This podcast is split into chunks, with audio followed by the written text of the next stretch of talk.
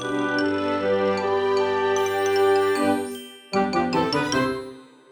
ローツーザーメン皆さんこんにちはドイツ語講師の小町ですそれではですね今日もこう早速ですね内容に入っていこうと思うんですけど月曜日ということでこの土日にですね一つメッセージいただいていたのでそのメッセージを先にちょっと読んでみようかなと思います。お名前コークさんからいただきました。いつも楽しく聞かせてもらっています。ありがとうございます。今年からドイツに住むことになり、ドイツ語について調べていたら、小町さんのポッドキャストにたどり着きました。ドイツ語だけでなく、ドイツの風習やドイツの特徴なども紹介いただいたりして、本当に勉強になります。その優しい声と話し方にドハマりしています。きっと自分のように小町さんのポッドキャストを聞いてハッピーになっている人が世界中にたくさんいると思うので、これからも無理ない程度に配信してもらえると嬉しいです。ニコニコということでですね。はい、ありがとうございます。ドイツに住むってなかなかこうコロナの時期で珍しい方なんじゃないかなと思うんですけど、大変なこともあると思うんですけど、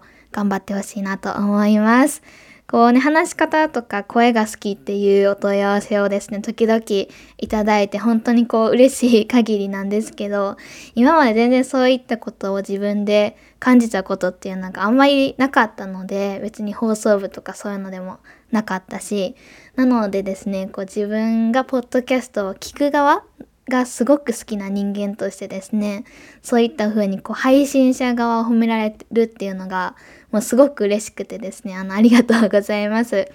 ドイツ語に関してやっているポッドキャストっていうのがそもそも多分ほとんどないと思うんですね。なので、まあ、私のポッドキャストにたどり着く人もある程度いるんじゃないかなと思うんですけど、まあ、この少ない中でね、なるべく皆さんにこう、何か役に立つ情報を提供できるように 頑張っていくので、で、特にですね、これ私が本当に趣味としてやっているだけなので、別に何かこう、なんていうのかな、無理してるとかそういうのもないので、心優しい言葉をね、かけていただくことが多いんですけど、あの、全然心配しなくて大丈夫なので、むしろですね、なんかこうドタバタしている毎日がこのポッドキャストを配信するっていうことによって、私自身もなんかこうね、人に向かって話すとか、まあパソコンに向かって今話してるんですけど、こういうふうに皆さんとやりとりできたりするっていうのがすごくなんていうのかな、日々の支えになっているなって思うことが多いです。というわけでですね、あの、もちろん聞いてくれている皆さんがいての今のね、私の、私であり、ポッドキャストなので、聞いてくれている皆さんもね、いつもありがとうございます。コークさん、これからもよかったら聞いてください。というわけでですね、今日はちょっと初めにお知らせがあります。あ、で、初めちょっと違うお知らせで、前言っていたその冬季講習っていうのがですね、ちょっと今作っている最中、で、本当は今日の配信までに間に合わせたかったんですけど、多分無理だと思います。ただ、その決まり次第ですね、決定次第このポッドキャストの概要欄とかにもリンクを貼っておこうかなと思うので、明日、明後日ぐらいにもう一度再チェックしてもらえると、もしかしたら URL が貼ってあるかもしれないです。ちょっと今急ピッチで急いでいます。そしてもう一つ、すごく嬉しいお知らせなんですけど、実はですね、フォルモント、私がやっているドイツ語教室フォルモントの受講生がトータルで600人を超えました。ありがとうございます。このですね、ポッドキャストを聞いてくれている方の中にも、おそらくこういうふうに、あの、フォルモントでね、実際生徒さんとして、いろんな先生のレッスンを受けている方がいるんじゃないかなと思います。で、そういった人も全員含めて、今、前話したようにフォルモント今2周年経って3年目なんですけど、まあ、ほとんど2年間でですね、600人ぐらいの人に出会えて、かつ利用してもらったっていうのは、なんか本当になんかこう考えてもなかったし嬉しいことだなって改めてですね、最近思っていました。数字って何て言うのかな？一番わかりやすい指標だと思うんですね。なので、こういった風に何か、例えば、ポッドキャストが何万回再生超えたら、やっぱり私も嬉しいし、で、やっぱりこういう風に受講生の方がですね、600名超えたら、すごく嬉しいんですけど、でもそれ以上にですね、例えば最近は、受講生のその600人の中でも、600人が今まさに授業を受けているかって言われるとそういうわけでもなくて、多分半分の300人ぐらいだと思うんですけど、ただですね、その辞めていった方々、だから卒業していった方々が結構ね、帰ってきてくれたりするんですよ、フォルモント。まあシステム的にね、すごくこう帰ってきやすいっていうのもあると思うんですけど、でもやっぱりその、何て言うのかな、帰ってきてくれるっていうのはすごく私にとって嬉しくて、か別に帰ってきてもらえても数字に何の影響もないんですけどでもその帰ってくる人が多い。例えば今3年目なので2年目の一番初めの頃に受けてました。とかね。そういう風に帰ってきてくれる人が多いのはなんかねすごくこうじわーって嬉しいものがありますね。もちろん新しく始めてくれてる人も嬉しいし、そういう風にフォルモントのことを覚えてくれていて、で、もう一度帰ってきてくれるっていう人がいるのはですね、なんかこうサービスを提供している側の人間として、なんかこれほどの幸せはないんじゃないかなって思うぐらい、うん、すごく嬉しいなと思います。で、そういう風にですね、帰ってきてくれる人がいる。だから要するに、何て言うのかな、喧嘩別れじゃないというか、その、何か他に理由があってこうね、続かなかったとか、そういう人が多分多いと思うんですけど、っていうふうに、こう、一回離れてもまた戻ってきてくれるっていうことはですね、それだけその時例えば教えてくれていた別の先生とかの授業が良かったとか、あと本当に関わってくれているですね、運営の方々の態度とかが良かったとか、そういったいろんな要因が関係して帰ってくるっていう選択肢が出てくると思うので、その辺に関してはなんか本当にね、先生たちとか、あと運営の人とかね、にすごい感謝だなっていうこの土日でした。はい。こんな感じでこう、しょっぱなから感謝感謝の 小町なんですけど、今日もですね、楽しくやっていこうと思います。今日はですね、心躍るドイツ語講座っぽい講座になると思います。まずはじめにですね、ドイツ語作文、瞬間ドイツ語作文っていうのを前ですね、結構その毎回やってたんですけど、今日久しぶりにやってみようと思います。よかったら皆さんチャレンジしてみてください。で、その後にですね、タイトルにもあると思うんですけど、日本語のドイツ語バージョンっていうのをいろいろ集めてみました。で、これは別に単語クイズとかそういうのではなくて、ただですね、発音が少し変わるんですよね。例えば、いい例あるかな？うーん。あ、例えばですね、私の友達に、すみちゃんっていう子がいたんですけど、でも、すみって S-U-M-E って書くじゃないですか。ドイツ語のアルファベットで。日本語読みすると、っていうかアルファベット読みすると、すみなんですけど、ドイツ語で読むと、ズミになるんですよね。っていう風に、そのドイツ語読みするとアルファベットって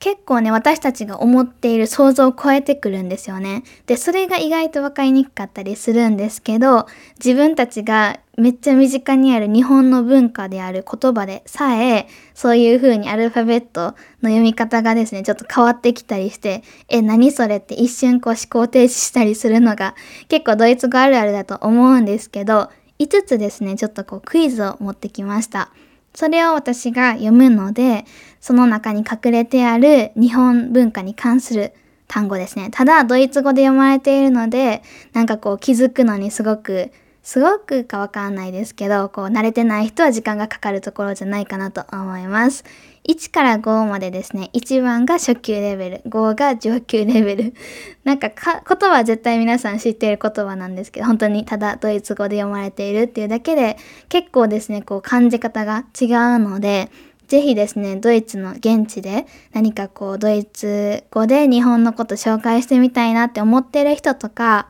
なんかネイティブの人って日本の文化のことをどういう風に発音するのかなっていうのが興味のある人っていうのはぜひ聞いてみてほしいなと思います。ではですね、まずはじめ瞬間ドイツ語作文からいきましょう。ぜひ皆さんですね、チャレンジしてみてください。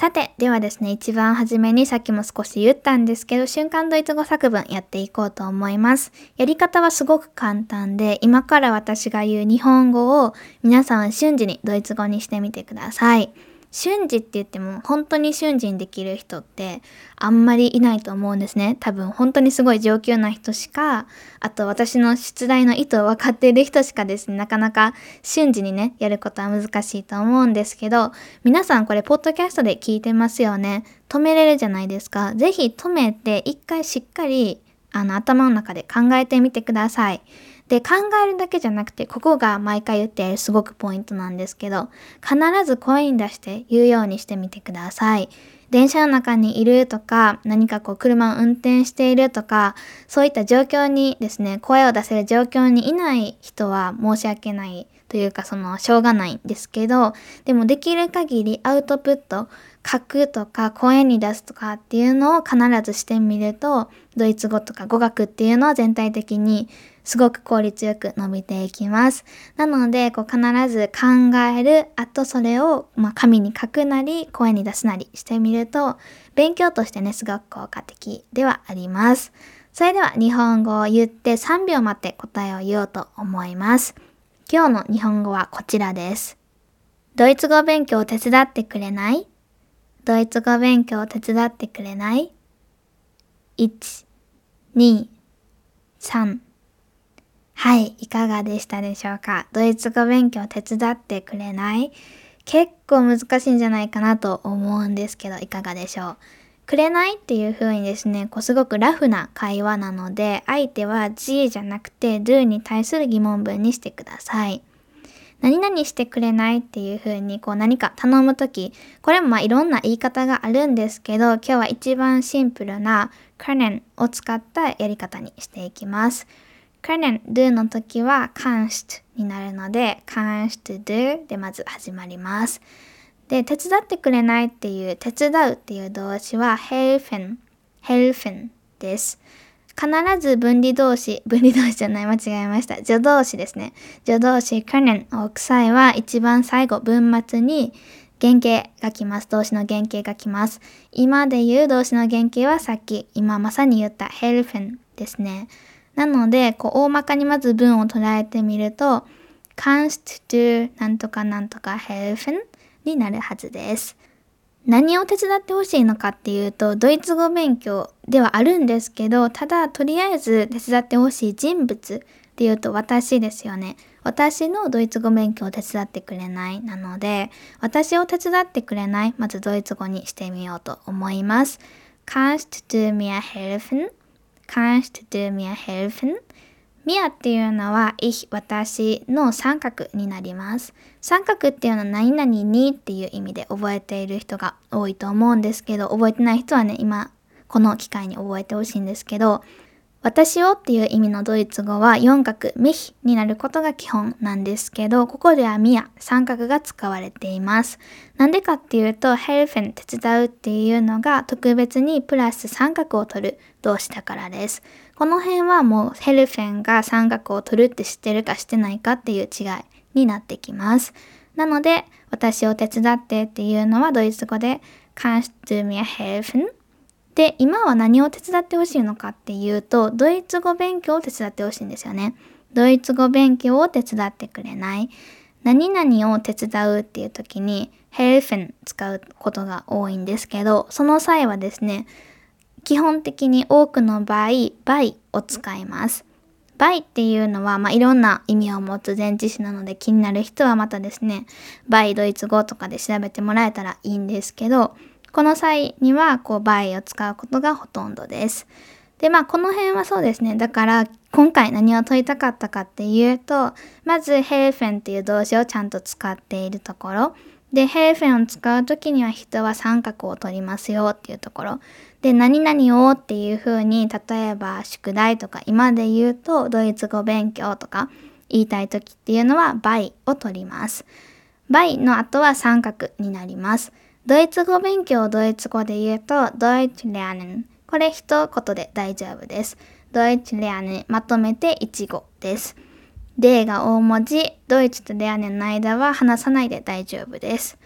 ドイツ lernen っていうのは、これはですね、ドイツ lernen っていう元の形がひっついて名詞化したものなので、動詞が名詞化したものは必ず中性名詞になります。Das Deutschlernen。 bei の後は三格なので、 bei dem Deutschlernen なるんですけど、 bei と dem は基本的には省略して、 beim になります。 helfen っていうのは必ず文末に来るので、 beim Deutschlernen の真ん中に入れて、Kannst du mir beim Deutschlernen helfen? Kannst du mir beim Deutsch lernen helfen? で完成した一文になります。なかなかですね、日本語で言うとすごく簡単なのに、ドイツ語で言うと難しいなって思った人が多いかなと思うんですけど、いかがだったでしょうか？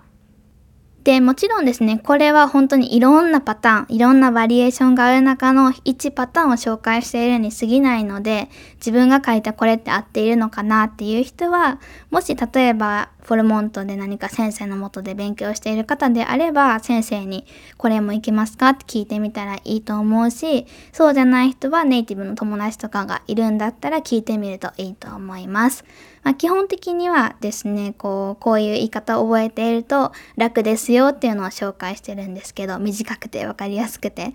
今日覚えてほしいのはヘルフェンが助けるっていう意味なのと人の三角を取るっていうところ。あと何々を手伝うっていう何かものが来るときは基本的には by を使うことが多いです。この3点セット覚えておくとすごく楽ですね。さて、それではですね、瞬間読作文コーナーも終わったので、今から本題である日本語の単語、日本文化をドイツ語で発音してみたっていうのをちょっとやっていこうと思います。クイズ5つ用意しているので、よかったら皆さんね、参加してみてください。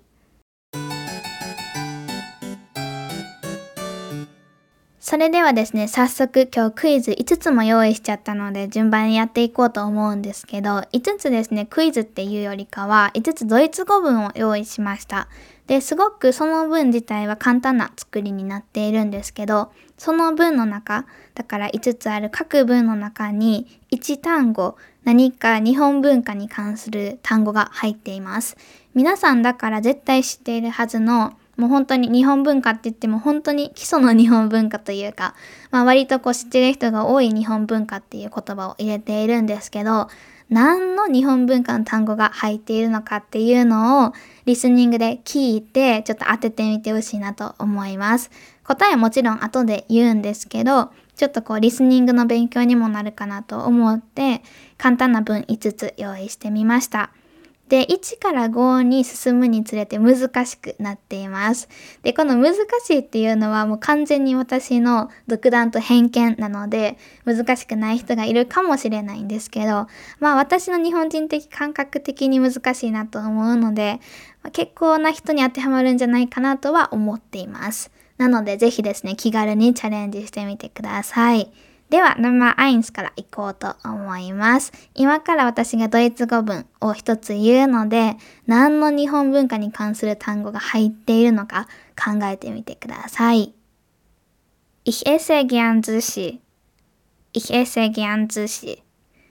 これはですね、レベル1なのでだいぶわかりやすいんじゃないかなと思うんですけど、そうですね、これは寿司っていう単語、お寿司っていう単語が含まれています。お寿司じゃなくて、基本的に外国では寿司って言うんですけど、すじゃなくて、文頭に来ている S、かつその後に母音がつながっている時っていうのはドイツ語濁ります。ザジーズゼーゾ発音になるので、寿司じゃなくて、寿司になっちゃうんですね。寿司。イヘセギャン寿司。私はお寿司を食べるのが好きですっていう意味なんですけど、逗子。なんかこう、あの、逗子っていう場所あるじゃないですか。なんか海の近くの、すごくこう、綺麗な場所だなって私自身は思っているんですけど、なんかそっちを想像しちゃいますよね。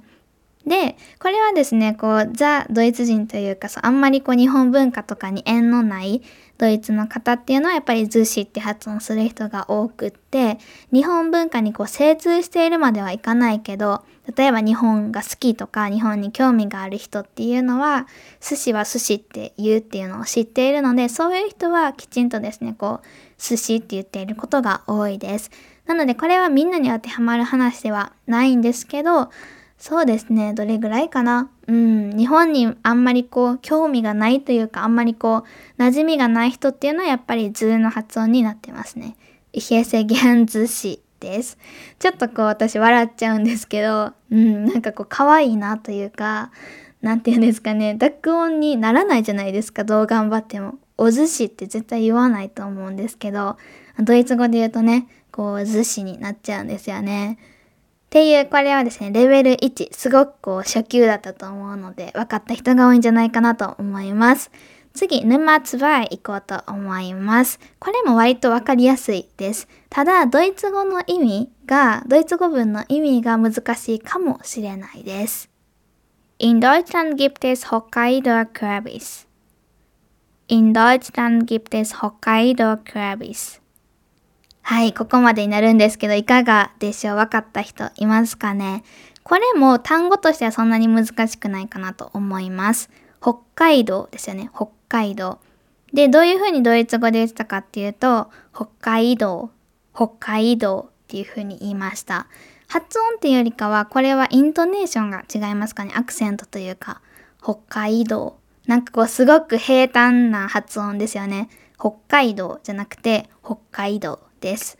ドイツ語文どういう意味かっていうと、ドイツには北海道かぼちゃがありますっていう意味です。これね、本当にあって、あの、北海道っていう名前で売られてるんですよ、かぼちゃが。で、本当にこれびっくりするんですけど、でもあのかぼちゃは別に北海道から来たわけではなくって、ただ、かぼちゃのスーパーに行くと、かぼちゃコーナーね、皆さん見てほしいんですけど、北海道って書いてるんですよね。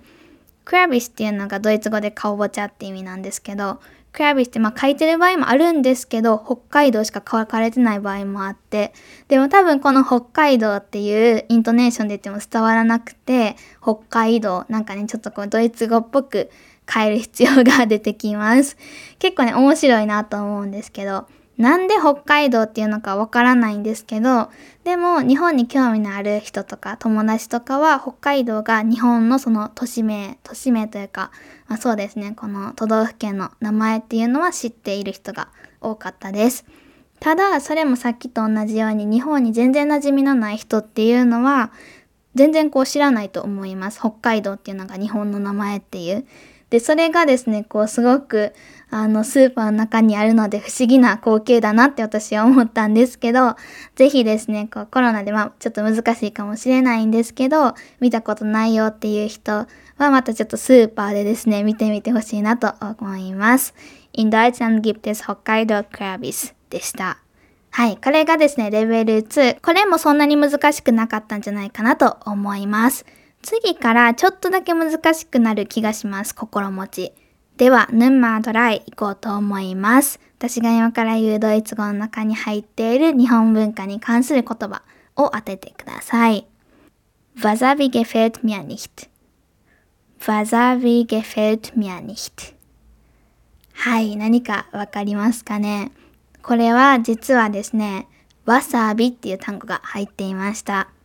わさびじゃなくて、ドイツ語で言うと、わざびってなるんですよね。わざび。なんかこう全然違うか聞こえません？でも少し考えるとなんとなくわかるんですよね。そのめちゃめちゃ離れているわけではないかなと私的には思います。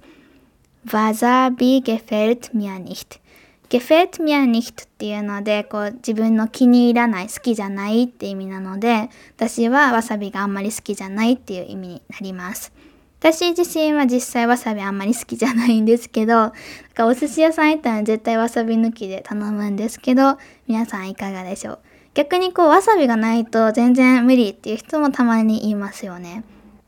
まあまあそんな話は置いといてですね、このわさびっていうのをわざびっていうのなんかこう頭の中でわかるんですけど、私がこれ一番初め聞いた時、一瞬何言ってるんだろうと思って 全然知らない単語かなって思ってたら、あの、勉強不足かなと思ってたら、全然知っている、なんならこう日本の単語ですごくびっくりしたのを覚えています。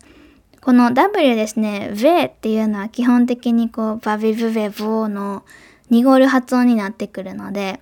わざびになるんですよね。で、S はさっき言ったように、図詞の図と一緒ですよね。これも濁るので、濁っていないわさびと、わざびと、なんかすごく、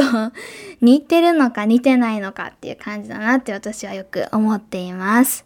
さて、これがレベル3でした。ちょっと難しかったんじゃないかなと思います。では次ですね、レベル4のマフィア行こうと思います。個人的にこれは結構難しかった単語の一つです。さっきのバザビはちょっとこう考えたらできたんですけど、これはですね、もう少し時間がかかった気がします。それではドイツ語文言うので日本文化の言葉を当ててください。In der Mittelschule machen Japaner Judo. In der Mitte Schule machen Japaner Judo. はい、いけたでしょうか？ここまでになるんですけど、ここに入ってた単語っていうのは実は何かというと、柔道、柔道のことですね。どうでしょう？皆さん分かったでしょうか？ちょっと難しかったんじゃないかなってやっぱり思うんですけど、私がこれ初めて多分聞いた時、一瞬ね、多分5秒ぐらい考えした気がします。あんまり覚えてないんですけど。でもなんかね、こう、知ってるような知ってないような、なんだ？ってなったのはすごく覚えています。柔道ってこう、ヨット腕をって書くと思うんですけど、この J の発音が基本的にやいうえようになるんですよね。なので、10じゃなくて U になるんですよね。誘導になります。銅は一緒なんですけど、初めの10なのか U なのかって1個変わるだけで、なんか全然わかんなくなるんですけど、私は皆さんどうでしょうかで、自分が言う際にはいいんですよ。ただ相手から言われている時なんか柔道の話されている時に何のことってなっちゃうのでこういう風にドイツ語発音でどういうのかっていうのを知っておくのはこう向こうでねこのドイツの人とかネイティブの人とかで日本のことに興味がある人とまあ関わりたいなって思っている人にとってはすごく大事な表現なんじゃないかなと思います。表現というか発音というかこう耳を鳴らしておくと会話にね、やっぱりこうついていきやすくなることが多いです。で、この意味ですよね。インデアミテーシュレ。中学校では日本人っていうのは柔道をします。私は中学校で柔道をしたんですけど、これは何なんですかね？義務なんですかね？ちょっとよく分かってないんですけど、皆さんどうでしたか？私の中学校では絶対柔道しないといけないっていうルールがありました。中学校によって違うのかな？で、かつ今どうなってるかもよくわかってないんですけど、ちょっと私の体験をもとにこの文を考えてみました。ここまでですね、一応レベル1から4まで終わったんですけど、どうでしょう？ちょっと難しくなってきたなっていうのがわかると思うんですけど、次ですね、こう、まさにというか、ついにラスボスです。沼5行こうと思います。私が言うドイツ語文の中にあるドイツ語じゃなくて日本文化を表す単語を見つけてみてください。Mein Kind möchte näher werden. Mein Kind möchte näher werden. はい、どうでしょう？これ私的にですね、私が確かこれを初めて聞いた時っていうのは、なんか10秒ぐらい考えた気がするんですけど、あーってなった気がするんですけど、当時ね、皆さん分かったでしょうか？ここに入っていた日本文化を表す単語っていうのは、にんやでした。にんや。これ何かわかりますかね？これはですね、忍者です。忍者。結構やっぱ違いますよね。さっきと同じく、このキーワードっていうのが、キーポイントっていうのは、ヨットの発音なんですけど、